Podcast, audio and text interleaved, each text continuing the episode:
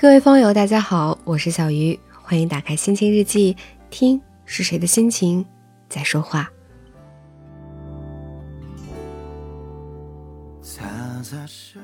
你是一个在生活中爱笑的人吗？我们常常说，爱笑的人运气都不会太差。但是今天的这位风友，他却因为自己笑点低而产生了烦恼。我多想告诉你。我从小到大都是一个特别爱笑的女孩，见人总是笑呵呵的。我因为明明没有什么事情就大笑起来，身边的小伙伴有时候会对我感到无语，但我不以为然，还是会大笑。后来在班级里，我下课会肆无忌惮的大笑，在课堂上有时也忍不住会笑，周围的同学都会对我投来异样的眼光。这让我觉得很不好，我开始慢慢的抑制自己，不去大笑。其实我最感觉不好的是，上课明明没有什么可笑的，但我就是忍不住会笑起来。我也试了很多方法，都不能提高笑点，所以我想把自己变成一个笑点高的人，可以帮。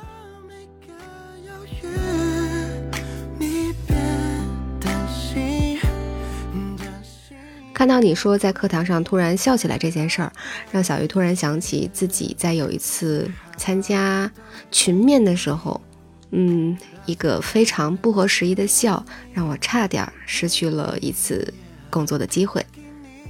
其实现在也还是想不起来当时笑的主要原因，但是大概率上应该是为了缓解自己的那种紧张，不自觉的就会笑起来。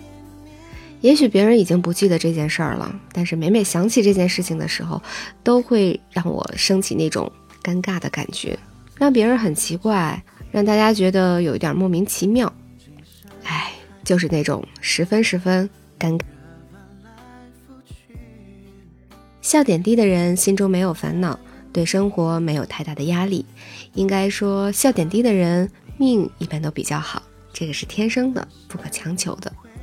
我并不觉得笑点低是一个缺点，但是如果不合时宜的笑会带给你如我所发生的那种尴尬，那可能真的需要自己去调。于我而言，那次紧张占了很大的成分，因为紧张让自己表现的。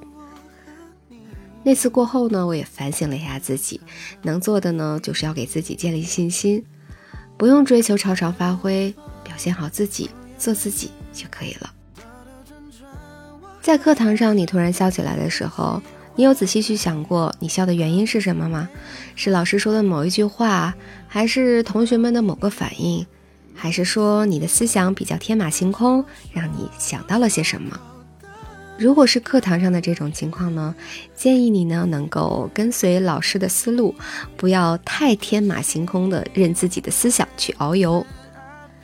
其他时候，我倒是觉得不必太在意，因为每个人都有自己不同的性格呀。嗯，有的人喜欢发呆，有的人笑点很高，别人说什么他都不会笑。所以这就是我们人与人之间的不同的性格。只要你的笑是发自内心的，没有什么不可以。